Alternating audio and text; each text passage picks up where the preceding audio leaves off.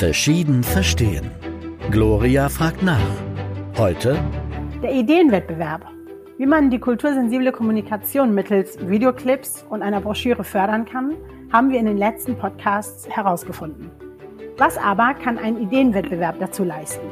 Heute mit mir im Gespräch sind Manuel Rakas, Projektkoordinator bei der Diakonie in Hamburg und Corinna Edenharter. Ihr Projekt gewann unter anderem den Ideenwettbewerb. Verschieden verstehen mit Gloria Boateng. In Ghana sagt man Aquaba. Hallo und herzlich willkommen zu unserem letzten Podcast in unserer Reihe. Hallo, guten Tag. Hallo Frau Boateng. Hallo. Hallo Corinna. Hallo Manuel. Aus dem großen zweijährigen Programm Verschieden Verstehen sind einige einzelne Projekte hervorgegangen. Herr Rakas, Sie haben unter anderem das Programm für die Diakonie Hamburg koordiniert. Warum wurde gerade die Maßnahme eines Ideenwettbewerbs zur Förderung der interkulturellen oder kultursensiblen Kommunikation gewählt?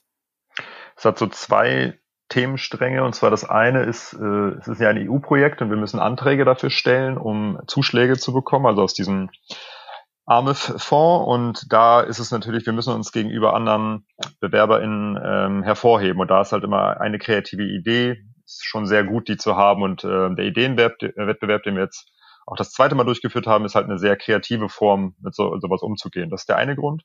Und der zweite Grund ist einfach der, der inhaltliche, wir, wir finden es gut, solche Wettbewerbe durchzuführen, weil ähm, ähm, erstens, die Ideen, die dabei rauskommen, sind natürlich super Beispiele, Leuchtturmprojekte für interkulturelle Öffnung in Einrichtungen und auch für Maßnahmen. Ähm, das ist das eine, aber das, das äh, führt auch dazu, dass äh, Leute sich dazu Gedanken machen. Also einmal kann ich zeigen, hey, schaut mal, was für tolle Ideen wir gehabt haben. Und äh, die Leute machen sich halt selbst Gedanken, was könnte ich bei mir denn noch anders umsetzen? Das ist leichter, als wenn man mit, wollen wir eine Beratung bei Ihnen durchführen? Ah, nee, da habe ich jetzt keine Zeit dazu, sondern das ist eine andere, andere Herangehensweise. Ja. Und wer waren die Zielgruppen des Wettbewerbs?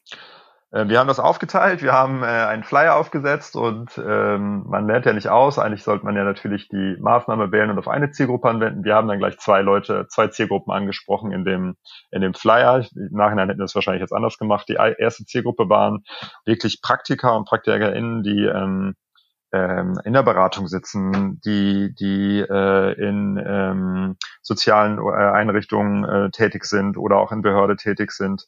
Ähm, das ist die eine Zielgruppe gewesen, die in irgendeiner Form Öffentlichkeitsarbeit machen und die darauf achten sollen, dass die kultursensibel ist. Also Zielgruppe Nummer eins. Zielgruppe Nummer zwei sind KünstlerInnen gewesen, die wir ansprechen wollten, die vielleicht gute Ideen haben, die sie bei, bei Kunden gar nicht umsetzen können und ähm, die einfach nochmal dazu auffordern, was könnte man denn noch machen, um Vielfalt ähm, darstellbar zu machen. Wie viele Ideen wurden eingereicht? Wer hat sich alles beworben? Ähm, es gab 42 Bewerbungen, also wir haben auch, das ist, ist ja auch ein bisschen, das ist ja nicht niedrigschwellig, sondern man musste äh, nicht nur einen Namen eingeben, sondern auch ein kleines Konzept. Also es ist so, dass äh, da, da muss man sich schon mal ein, zwei Stunden hinsetzen. Das ist natürlich erstmal nur die Idee und ähm, äh, nichts weiter, also nicht die, die konkrete Umsetzung oder mh, wir haben auch nicht Projekte ähm, prämiert, die dann oder Ideen prämiert, die dann schon umgesetzt waren, sondern es geht erstmal nur um die reine Idee. Aber selbst das kostet natürlich erstmal Zeit. Deswegen sind 42 Bewerbungen da echt eine, eine riesige Zahl gewesen. Und unter den Bewerbungen, das war relativ bunt. Ich meine, wir sind Diakonie, da steht Diakonie drauf. Natürlich im Umkreis, im Dunstkreis von Diakonie bewerben sich auch die Leute und das sind in unserem Fall hm, soziale Beratungsstellen gewesen, aber das sind auch Einrichtungen wie zum Beispiel äh, die Bücherhallen, die ähm, einen großen Prozess zur interkulturellen Öffnung lostreten oder schon sehr aktiv dabei sind. Die haben sich mitbeworben, unterschiedliche Bücherhallen, unterschiedliche, unterschiedliche Standorte sogar, aber auch Kirchenkreise natürlich bei uns, ist ja naheliegend. Ähm, das sind die aus der aus dem Bereich der, sage ich jetzt mal, Einrichtung. Und dann aus dem anderen Bereich waren es ähm, äh, KünstlerInnen-Kollektive, also wirklich Gruppen, die sich dazu Gedanken gemacht haben, aber auch einzelne einzelne KünstlerInnen, die ähm, die mit ähm, ja, super Ideen dahergekommen sind. Ich habe mich mit meinem Verein Schlaufox ja auch schon oft beworben in den zwei, äh, zwölf Jahren unseres Bestehens. Und für uns ist immer auch spannend zu sehen, wer überhaupt in der Jury äh, sitzt. Wie war denn Ihre Jury zusammengesetzt? Wer hat denn bestimmt, welche Projekte am Ende tatsächlich den Zuschlag bekommen? Ja, das ist spannend. Wir haben sechs Leute in der Jury gehabt und haben versucht, die mh, hm, sehr die, also von den von den Einrichtungen oder von den von den Ursprüngen ihrer Arbeit ähm, unterschiedlich aufzustellen. Und zwar haben wir jemand aus der HAB gefunden, ähm, Frau Adelheid Iden, die mitgemacht hat. Dann haben wir jemand aus der, äh, aus der BASFI hier, der Hamburger Behörde für Arbeit, Soziales, Familie und Integration, Doris Kersten, ähm, ähm, hat sich bereit erklärt mitzumachen, was wir sehr gut fanden, weil das ja eine Behörde ist, die auch teilweise darüber entscheidet, ob wir diese, diese Zuschläge bekommen und auch wie wir weiter damit umsetzen. Also es ist für uns ein ganz tolles Zeichen gewesen, dass die Behörde mitgemacht hat. Dann aus dem, ähm, aus dem kirchlichen Spektrum hatten wir Astrid Kleis, das ist die Pröbstin und Pastorin der Hauptkirche äh, St. Jakobi, die hat mitgemacht.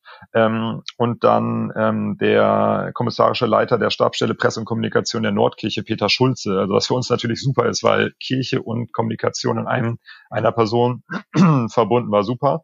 Und dann, was, was uns sehr gefreut hat, ähm, Andrea Luksch, die ist Ressortleiterin bei, äh, beim NDR äh, was natürlich super ist. Also der NDR, der uns sehr supportet hat bei der ganzen Geschichte und auch ähm, wenn das da natürlich draufsteht und es ist ein Projekt zur Kommunikation und auf einmal kommt der Norddeutsche Rundfunk um die Ecke und macht bei solchen Sachen mit, das ist, gibt natürlich Auftrieb für uns.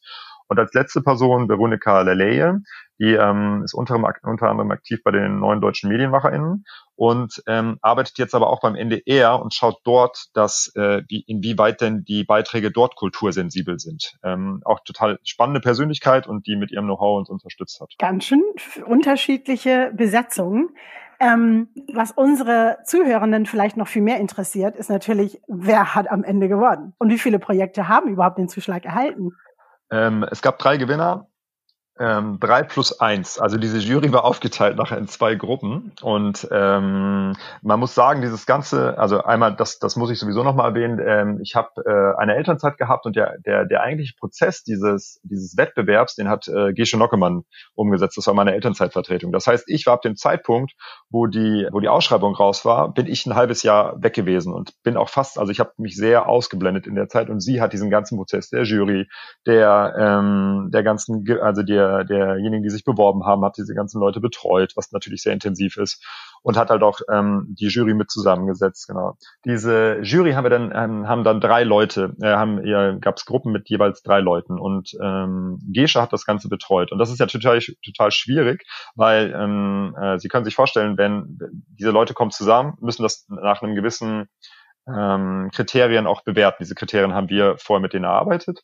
Und dann haben, waren das aber auf einmal zwei Gruppen. Und ähm, man sagt ja nicht auf einmal, die sind's oder die sind's nicht, sondern das ist ja ein Prozess, der da eintritt. Warum denken Sie, dass, äh, dass man die jetzt nehmen sollte? Warum denken Sie nicht so? Und auf einmal arbeiteten zwei Gruppen parallel. Und die konnten sich aber nicht darauf einigen. Es gab die, die, äh, die Vorgabe, dass, ähm, dass es nur drei Gewinner gibt oder drei Gewinnerinnen gibt. Und ähm, äh, am Ende waren's dann, konnten die sich aber nicht einigen. Und da, dann kam es dann so, dass es auch immer vier geworden sind, beziehungsweise zwei, die sich einen Preis geteilt haben. Und das ist das Spannende, wo Corinna wahrscheinlich gleich noch was zu sagen wird.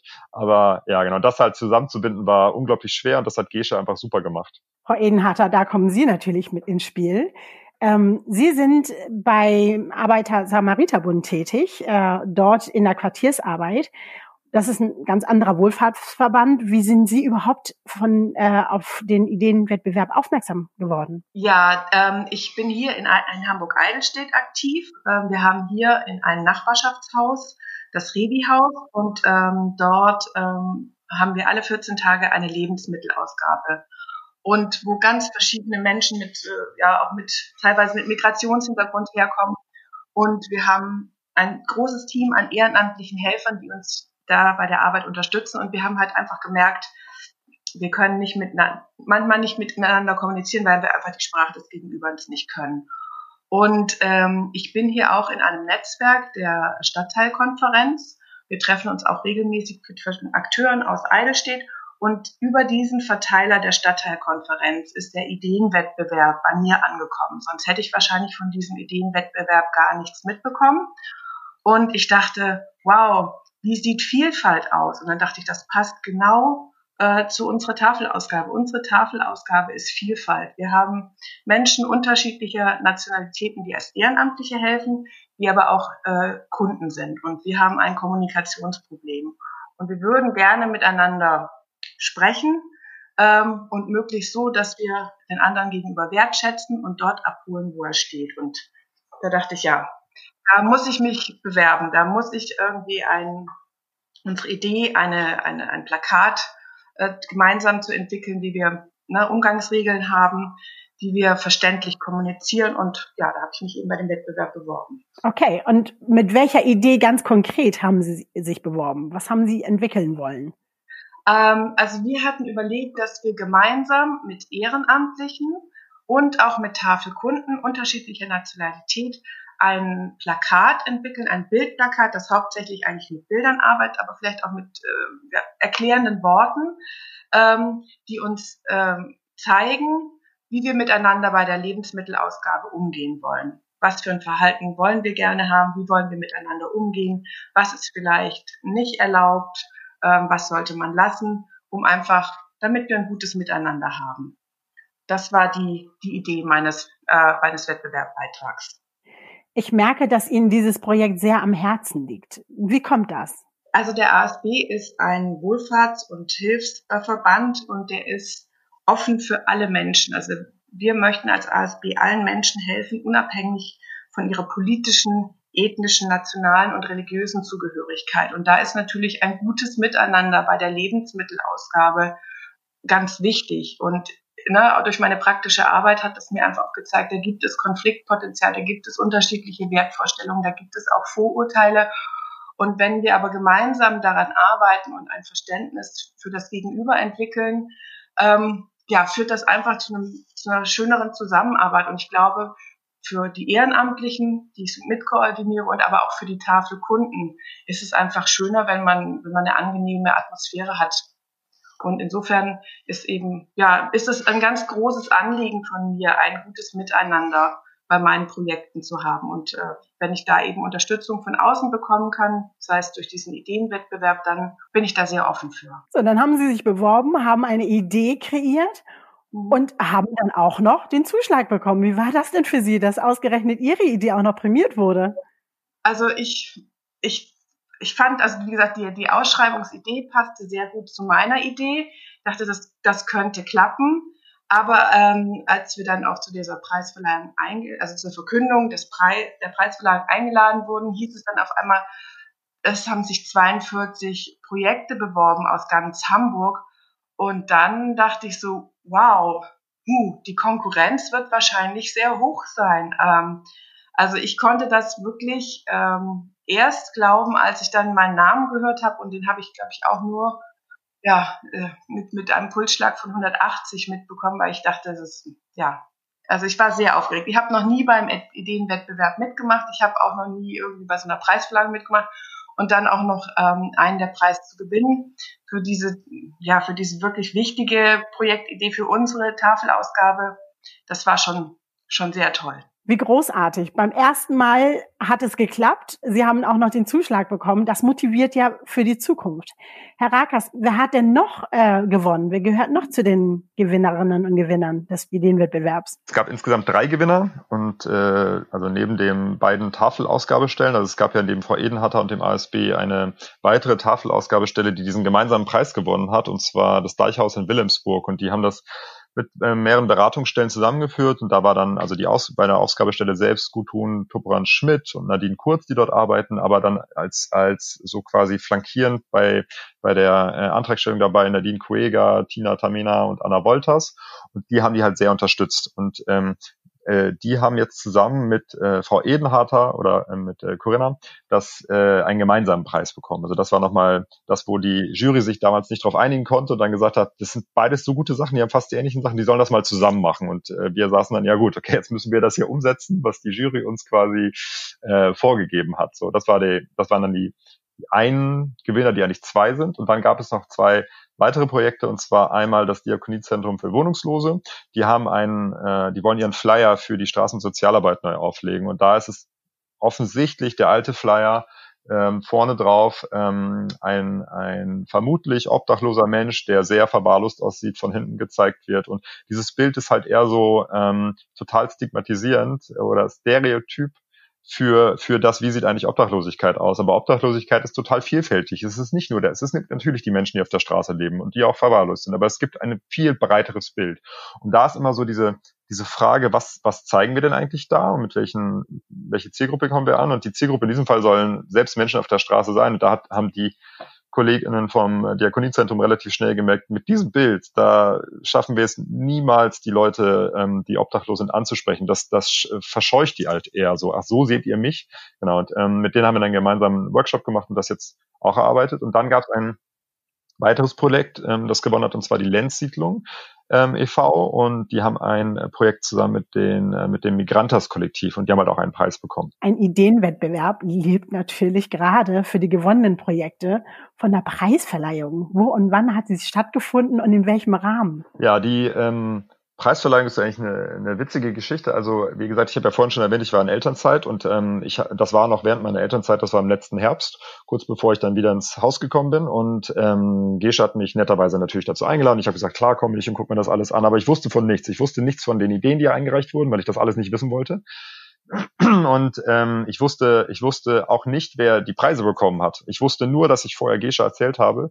Ähm, äh, pass auf, ich, ich, wir, haben, wir machen das, das ist das zweite Mal, die Umsetz, also die, die Phase der Einreichung und so, das ist eine intensive Phase und da steckt viel Arbeit drin. Aber die eigentliche, die, da wo die richtige Arbeit nachher oder richtig viel drin steckt, ist die Umsetzungsphase. Das heißt nicht mehr als drei GewinnerInnen niemals mehr. Und ich kam halt an und höre mir die Preisverleihung an und zack, vier Gewinner. Und ich sagte, wie habt ihr, warum? Warum?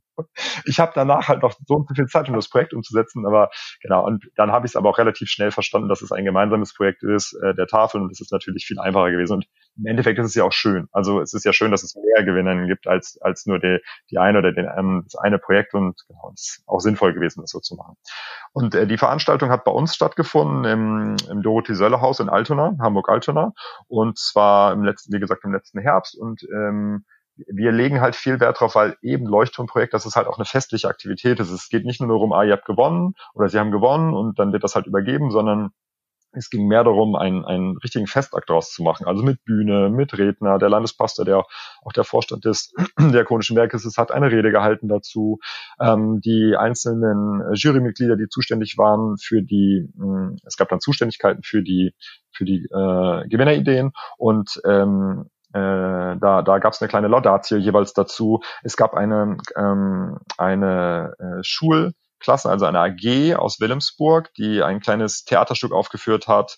Ähm, unser Praktikant Verhagen, damals noch bei uns Praktikant, hat eine riesige ähm, ähm, Wand gestaltet, äh, die, die Wall of Fame als Beispiel mit so einer riesigen äh, Glühbirne in der Mitte, wo alle Einreichungen nochmal extra aufgelistet waren, gestaltet und äh, genau, dann wirklich mit Blumenübergabe und kleinen Geschenken und sowas. Und die Leute sollten sich auch mh, hm, also wirklich geehrt fühlen, dass sie was gewonnen haben. Es sollte auch nicht untergehen, dass da was war, genau. Frau Edenharter, wie haben Sie äh, die Preisverleihung erlebt? Sie sollten sich geehrt fühlen. Haben Sie sich geehrt gefühlt? Ja, ich fand das äh, eine gelungene Veranstaltung. Also die, gerade diese Wand mit, wo alle Projektideen gewürdigt wurden und gezeigt wurden, guck mal, das ist alles an Ideen entstanden hier aufgrund des Wettbewerbs. Das fand ich toll. Ich fand dann auch äh, die, die Beiträge, die auf der Bühne gezeigt wurden, ähm, gut, haben mir gut gefallen, wobei ich es nicht wirklich genießen konnte, weil ich natürlich so als als Pro, äh, Preis oder äh, naja noch nicht wusste, ob dass ich den Preis kriege, ne? Aber als Wettbewerbsteilnehmerin doch sehr aufgeregt war und dann dachte so, oh, das Herz schlägt an bis zum Hals, wann, wann geht's denn endlich zum Hauptteil über? Das ist so ein bisschen, ja, deswegen ne, war mein Fokus da vielleicht nicht ganz so genau, aber nee, ich fand es schön. Und am Schluss gab es auch noch, ähm, muss man ja auch sagen, ein sehr leckeres Catering, ein äh, veganes, fand ich auch. Und ne, mit, mit kulturellem verschiedenen Essen und man kam auch nochmal mit der Jury ins Gespräch und mit anderen ähm, Teilnehmern, so als Netzwerkgedanke fand ich das wirklich gut. Ich weiß noch, ich erinnere mich, dass wir einmal ähm, als Schlaufox-Team einen Preis bekommen haben, der auch hoch dotiert war. Und wir waren, ich glaube, zu zwölf oder zu zehn dort und haben die ganze Zeit dieser Veranstaltung gefolgt. Bis zum Schluss haben wir gedacht, wir sind nicht dabei unser Name wurde überhaupt nicht erwähnt und das war so spannend, die ganze Zeit diese Anspannung. Wie haben Sie den Moment erlebt, in dem Ihr Projekt dann aufgerufen wurde? Ja, das war so, oh, jetzt muss ich da auf die Bühne gehen. Das ist auch nicht so, ich bin jetzt nicht so, ne, stehe nicht so gern vorne im Rampenlicht, aber ähm, ich fand es dann ganz schön, dass es ja auch ein gemeinsamer Preis war mit der ähm, Tafel Wilhelmsburg dass, weil wir ähnliche Probleme oder ähnliche Ideen haben bei unseren Tafelausgaben. Und insofern stand ich da auch nicht alleine, sondern wir standen da in der Gruppe. Das war sehr schön. Das war, ja, ich habe mich sehr gefreut. Im Prinzip äh, wurde ja nur die Idee prämiert. Aber jetzt folgte ja die Umsetzung. Wie haben Sie sich die Umsetzung vorgestellt? Ja, sie war dann ein bisschen anders, als ich mir das ursprünglich vorgestellt habe. Ich hatte ne, bin davon ausgegangen, ich habe einen Preis gewonnen für meine äh, Idee mit diesem Regelplakat. Jetzt kam aber dabei heraus, dass es ein Gemeinschaftspreis ist mit der Tafel Wilhelmsburg zusammen.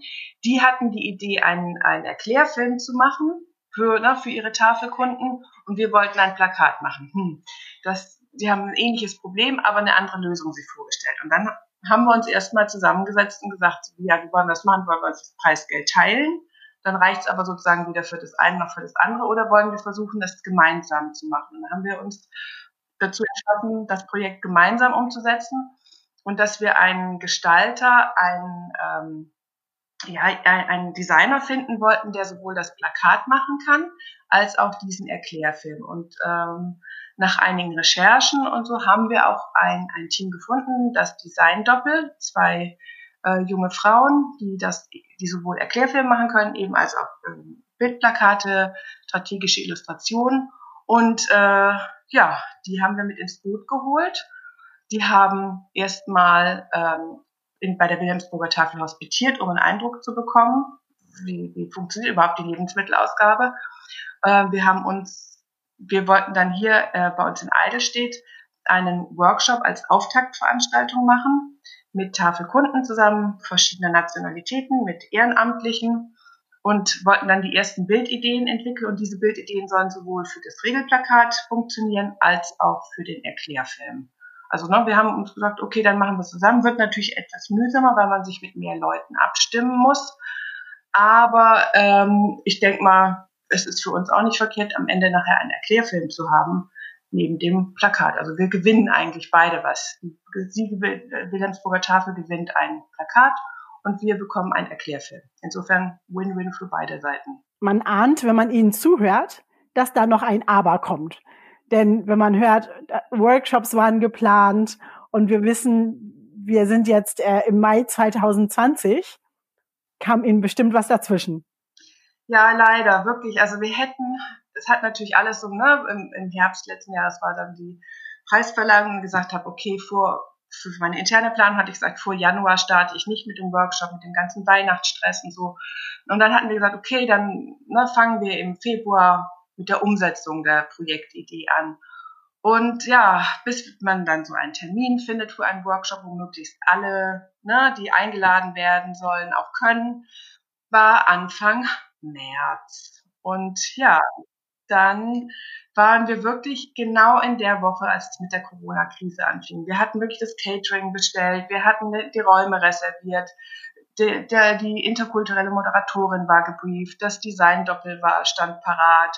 Ne, alle hatten ihre Vorarbeiten geleistet und dann musste ich wirklich zwei Tage vorher absagen. Es geht nicht aufgrund der aktuellen Pandemie. Situation können wir keinen Workshop mit 20 Leuten durchführen, was natürlich mir erstmal wirklich sehr schwer gefallen ist nach der langen ne, Vorarbeit. Aber nichtsdestotrotz haben wir uns dann entschieden, das Projekt an der Stelle so wie geplant abzubrechen. Mhm. Und wie ging es dann weiter?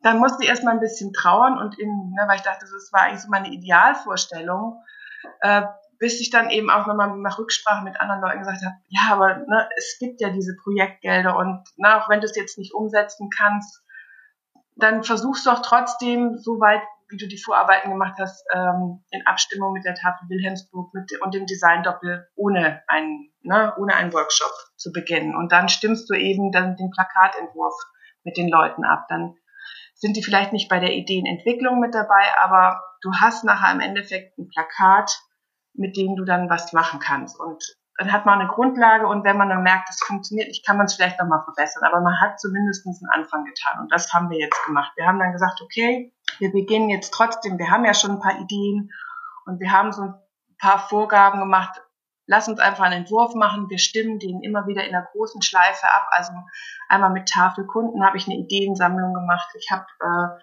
mit meinen Ehrenamtlichen gesprochen. Ich habe den ersten Entwurf denen vorgelegt. Die konnten schon mal ihre Ideen einbringen. Ich habe es mit den anderen Tafelausgaben in Hamburg, die vielleicht dieses Plakat auch haben wollen, abgestimmt. Und da sind wir jetzt gerade dabei. Das ist jetzt sozusagen in der in der Endphase. Ne? Wir haben alles abgestimmt einmal. Jetzt kommt es in die Reihenzeichnung.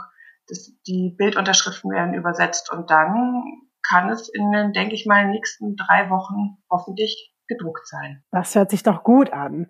Herr Rackers, Sie haben mir vor zwei Wochen etwa diesen ersten Plakatentwurf zugesandt für meine Vorbereitung. Ähm, was hat Ihnen denn gefallen an diesem Entwurf? Und auf welche Faktoren haben Sie bei der Betrachtung besonders geachtet? Wir haben im äh, Projekt ja eine Handreichung rausgebracht äh, zum Thema leichte Kommunikation, die so niedrigschwellig Leute im Kommunikationsbereich auf so unterschiedliche Kriterien vorbereiten soll. Da sind solche Sachen wie dabei wie äh, auf was achte ich bei Bildern, was ist mit Gestik und äh, Gesten eigentlich in, auf, auf Bildern zum Beispiel gemeint, was ist mit Kontrasten und sowas. Und ähm, die kannte man eigentlich eins zu eins durchgehen und sich dieses Plakat anschauen und da war schon ehrlich gesagt sehr viel umgesetzt einfach. Also man kann natürlich über sowas wie diesen Kontrast gesetzt, kann man immer mal diskutieren, aber das wird auch mit dem Design-Doppel auf jeden Fall möglich sein. Aber insgesamt ist es halt eine gute Bildsprache gewesen, die das sehr, sehr leicht erklärt.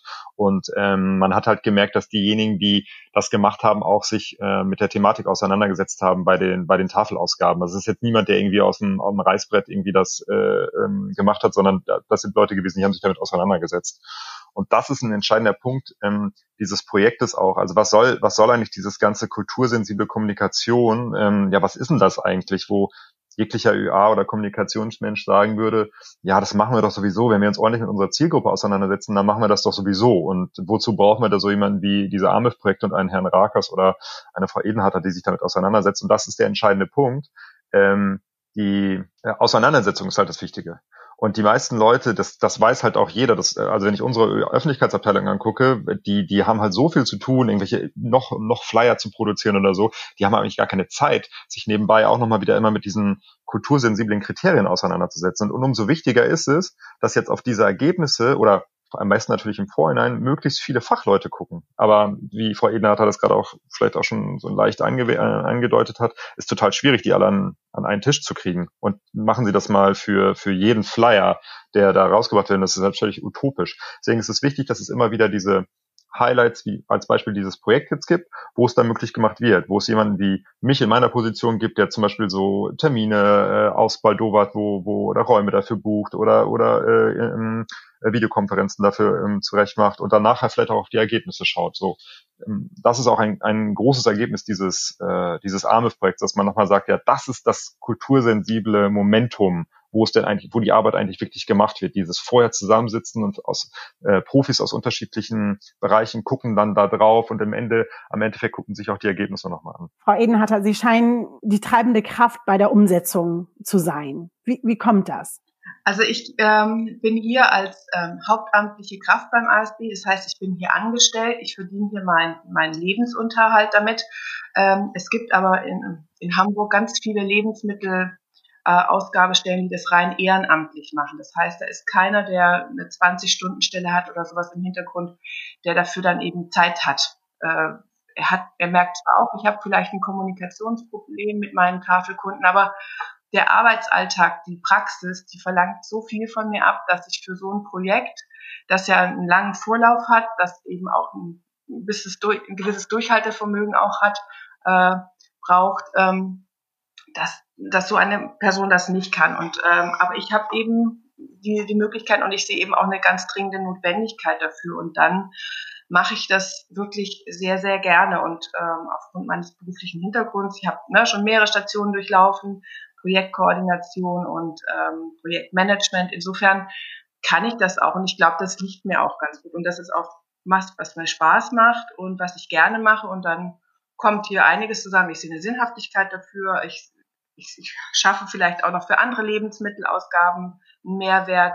Und dann gibt es auch noch Fördergelder. Also da kam so, kommt einiges zusammen, was zu meiner Person ganz gut passt. Und insofern, ja, mache ich das dann eben auch gerne, äh, wo andere das eben vielleicht, obwohl sie es gerne machen würden, nicht schaffen. Ja, also man merkt, es braucht eben auch die entsprechenden Ressourcen. Die haben sie, die bringen sie mit. Das ist großartig. Ich gratuliere Ihnen sehr zu diesem Programm und auch zu dem Plakat. Ähm, Herr Rakas, das Projekt Verschieden Verstehen, im Rahmen dessen dieser Wettbewerb ja auch stattgefunden hat, lief jetzt zwei Jahre lang. Aber der gesamte Rahmen bestand ja durchaus länger. Wie ist es insgesamt gelaufen? Genau, in dem Zusammenhang nochmal ein Riesendank an Corinna auch, dass sie das eingereicht hat, weil ohne euch würden wir, ich meine, ich kann das halt, ich bin ja so ein Struktur äh, äh, Rädchen hier ne, und versucht die Struktur zu ändern. Aber ohne euch und ohne eure Beispiele wird es für uns einfach total schwierig werden, Leute davon zu überzeugen, dass es super sinnvoll ist, interkulturelle Öffnung voranzutreiben in Organisationen. Also erstmal ein riesen Dankeschön an euch, dass ihr das macht und in der Hoffnung auch, dass wir, dass das Plakat jetzt nur der Start dazu gewesen ist und man daraus vielleicht noch wieder mehr machen kann. Also wir bleiben auf jeden Fall im Kontakt.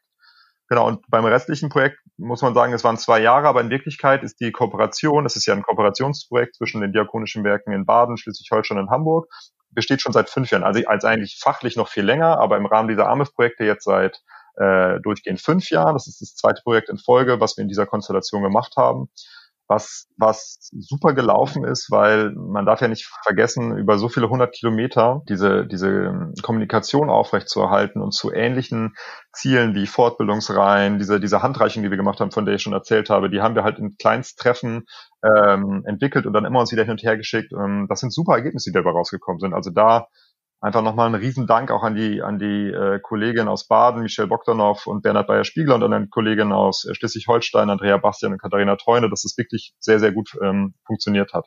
Es funktioniert sogar so gut, dass wir weitere mh, Kooperationen ähm, haben. Also aktuell sogar ein mh, Parallelprojekt, ein weiteres AMIF-Projekt bei uns im Haus. Also da merkt man einfach auch, ich habe ähm, einen Kollegen bekommen, Nicola Momuni, und äh, Nicola und ich arbeiten jetzt super eng zusammen zu diesen IKÖ-Themen, ähm, was natürlich für mich ein riesiger Mehrwert ist, da eine Austauschperson direkt im eigenen Büro zu haben. Also momentan durch Corona nicht, aber ähm, dann halt am Telefon. Aber das zu haben, da merkt man, wie, wie, wie sinnvoll es ist, sich so weitere Ressourcen ins Haus zu holen. Und er macht ein Projekt zum Thema Dialogträume. Also wir, ich hier im Projekt schaue mir Kommunikation an. Er schaut sich Räume an, die natürlich auch kommunikativ untereinander sind, aber auch wirkliche Räume in Einrichtungen sind, wie da was ähm, machen kann. Also das läuft jetzt weiter. Und ähm, wir haben gerade noch ein, also das aktuelle Projekt jetzt meins, verschieden verstehen, läuft aus. Ende Juni und wir haben einen weiteren Antrag gestellt, wieder für eine Kooperation, auch wieder mit Schleswig-Holstein zusammen. Ähm, ähm, weiteres Zweijahresprojekt und da wird es äh, um das Thema Geschlechterrollen gehen. Also ich sage jetzt mal Stichwort äh, Silvesternacht in Köln. Jeder hat halt seine Bilder im Kopf dazu und sind diese Bilder berechtigt? Was sind da vielleicht auch Bilder aufgemacht worden? Werden da Stereotype bedient? Fragezeichen ja, nein. Und dafür möchte ich gerne buchstäblich Räume äh, geben, wo man über sowas reflektieren kann. Weil es macht, also als Beispiel in einer Beratungssituation kommt die Frau ähm, XY aus einer Herkunftsregion und ich mache natürlich sofort meine Schubladen auf. Und das muss sich jeder bewusst sein, was das dann auch bedeutet für die weitere Arbeit. Aber der entscheidende Punkt bei der kultursensiblen Kompetenz ist ja genau das zu reflektieren und nicht den Stempel wieder gleich drauf zu drücken. Genau. Das wird das nächste Projekt. Hoffentlich wird es da eine Zusage geben. Also ich bin eigentlich guter Dinge und dann wird es halt ab dem 1.7. in diesem neuen Projekt weitergehen. Äh, wen wir, wen wir natürlich auch nicht vergessen dürfen, sind die Kolleginnen aus Hamburg, also besonders die Öffentlichkeitsabteilung, ähm, dort nochmal Knut Bräutigam und Steffen Becker, die sich darauf eingelassen haben, dieses Projekt zusammen zu machen. Und da erstmal ein Riesendank und auch an meine Elternzeitvertretung, die Nockemann, das habe ich ja vorhin schon gesagt, aber ohne die der Wettbewerb einfach so gar nicht möglich gewesen wäre. Und dann noch, last but not least, Anja Zimpel, das ist die Person, die bei uns die Finanzbuchhaltung macht. Also Arbeitsprojekte, ich habe das jetzt so als sehr positiv verkauft, aber ähm, die Finanzbuchhaltung, für die ist das natürlich ein riesiger Aufwand. So, und da kann ich einfach nur dankbar sein, dass es sie gibt, weil ohne sie wären diese, wären diese ganzen AMIF-Projekte nicht möglich. Also da nochmal ein riesen Dankeschön. Das sind ja alles externe Projekte, die sie sich also, oder die sich die Diakonie quasi ins Haus holt. Inwiefern haben diese Projekte Einfluss auf die Strukturen im Hause, also in der Diakonie selbst? Ja, grundsätzlich gibt es eine Referentin für diese IKÖ-Fragen, das ist Bettina Clemens bei uns im Haus. Und die hat aber noch weitere Migration und Flucht unter anderem auch als als Themen. Und dann können Sie sich vorstellen, äh, wenn die mit einer Teilzeitstelle daran arbeitet, dann und die Strukturen dafür nicht offen sind, dann läuft man dagegen Wände. Ich bin sehr dankbar dafür oder äh, dass, dass die Strukturen bei uns im Haus offen sind, dass unsere Vorstände das Thema ähm, äh, richtig finden und auch äh, unseres, also uns zeitlich Ressourcen zur, zur Verfügung stellen, dafür das zu bearbeiten. Das ist das eine. Und ähm, dann ist es natürlich auch ein Vorteil durch jetzt das zweite AMIF-Projekt. Wir haben zwei Kräfte, die dieses Thema im Haus bewegen und auch ähm, in der Nordkirche noch weiter bewegen können. Da gibt es auch einen riesigen interkulturellen Öffnungsprozess gerade, der gestartet ist. Und man muss sagen, da geht es wirklich an die Strukturen. Also das ist dann, ich finde diese also verstehen Sie mich nicht falsch, ich finde diese Projekte super und auch die Tafelprojekte super, aber die sind ja der Einstieg darin zu sagen, das macht ja total Sinn, sich mit dieser Thematik zu beschäftigen. Das ist ja so ein Appetizer, wenn man so möchte. Ne? Also diese Plakate, die jetzt da entstehen bei den Tafeln, sind der Einstieg auch bei den Tafeln, weiter darüber nachzudenken, okay, wie spreche ich jetzt was an? Das ist ja der, der Einstieg dahin. Aber die Struktur zu verändern, das merkt man nach fünf Jahren Projekt, bin ich jetzt auch in allen Strukturen drin. Es gibt ein ähm, IKÖ-Team bei uns im Haus, was mit äh, vier bis fünf äh, Leuten besetzt ist, die sich nur damit beschäftigen. Ähm, das sind Einzeltage. Es wird, es soll Diversity-Cafés geben, wo alle Mitarbeitenden und Mitarbeiterinnen ähm, überhaupt äh, sich zu diesem Thema Gedanken machen können, vielleicht auch mal darüber nachdenken können, dass es nicht immer nur das Thema Herkunft ist, sondern dass Kultur auch was mit Geschlecht, sexueller Orientierung, Religion zu tun hat. Und das sind alles so Räume, das können natürlich bei uns als solches die Leute nicht einzeln tragen. Aber dadurch, dass es uns als Projektteams gibt, die, die überhaupt diese Impulse da vielleicht auch mit dahin geben können, ähm, sind wir natürlich viel weiter. Frau Edenharter, jetzt haben Sie einen großen Schritt gemacht ähm, im Bereich kultursensible Kommunikation und interkulturelle Öffnung. Was wünschen Sie sich für die Zukunft, für Ihre Arbeit und Ihre Organisation? Ui, das ist jetzt äh, eine Frage. Ja, ich, ich bin jetzt erstmal gespannt, wie sich die Corona-Situation hier ähm, ähm, auswirkt. Also oder dass das langsam hier ausklingt, denn das wirkt sich doch schon sehr sehr stark auf unsere Arbeit aus. Also wir arbeiten viel mit Menschen zusammen im direkten Kontakt. Wir haben eine Schul- und Lernhilfe hier für die Kinder aus dem Quartier. Die findet momentan nur online statt. Die Tafelausgabe an sich ist auch nur vor dem Haus möglich, mit möglichst mit großem Abstand und ähm, wenig Kontaktmöglichkeiten. Ähm, wir haben hier ein, ein interkulturelles Wartecafé eingerichtet. Das findet überhaupt nicht statt. Also es momentan findet die Begegnung mit den Menschen nicht statt und ich würde mir wünschen, dass das in Zukunft bald wieder stattfindet, um, weil ich glaube, soziale Kontakte miteinander, ein gutes Miteinander ist einfach wichtig für, ein, für das Wohlergehen der Menschen. Und da würde ich mir wünschen, dass sich das bald wieder normalisiert hier. Okay. Ich danke Ihnen beiden sehr, dass Sie mit mir ins Gespräch gegangen sind und ich gratuliere Ihnen vor allem, Frau Edenharter, nochmal zum Wettbewerbsgewinn und äh, wünsche Ihnen, Herr Rakas, auch für Ihre Arbeit und für die interkulturelle Öffnung in der Diakonie ähm, weiterhin ganz, ganz gutes Gelingen und bin gespannt auf die nächsten Projekte und ob wir uns dann auch wieder im Rahmen dieser Projekte wieder begegnen. Vielen Dank. Tschüss und danke. Vielen Dank. Auf Wiederhören. Wiederhören. Unsere spannende Podcast-Reihe Verschieden verstehen geht nun zu Ende. Es hat sehr viel Spaß gemacht und mit so vielen unterschiedlichen Menschen und verschiedenen diakonischen Werken zusammenzuarbeiten. Verschieden verstehen hat gezeigt, dass wir eine kultursensible Kommunikation in unserer Gesellschaft brauchen. Nicht um einer Minderheitengruppe einen Gefallen zu tun, nein, wir brauchen es als Gesellschaft. Denn dabei geht es um die Frage, was für eine Gesellschaft wir sein wollen, wie wir zusammen leben wollen.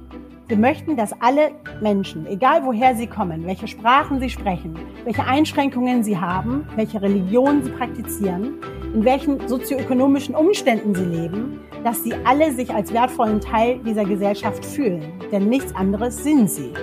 Dass sie und wir alle gleiche Chancen und Partizipationsmöglichkeiten haben. Wir wollen ein gutes Miteinander und das geht nur, wenn wir sensibel und achtsam miteinander umgehen und unsere Sprache und die Bilder, die wir konstruieren, das widerspiegelt. Eine Redensart besagt, der Weg sei das Ziel. Aber nein, der Weg ist der Weg. Aber er führt uns hoffentlich schrittweise zum Ziel. Haben Sie oder Ihre Einrichtung sich in dieser Hinsicht schon auf den Weg gemacht? Verschieden verstehen. Mit Gloria Boateng. Ein Projekt der Diakonie Baden, Hamburg und Schleswig-Holstein. Kofinanziert aus Mitteln des Asyl-, Migrations- und Integrationsfonds der EU. Verschieden verstehen. Jetzt abonnieren. Überall, wo es gute Podcasts gibt.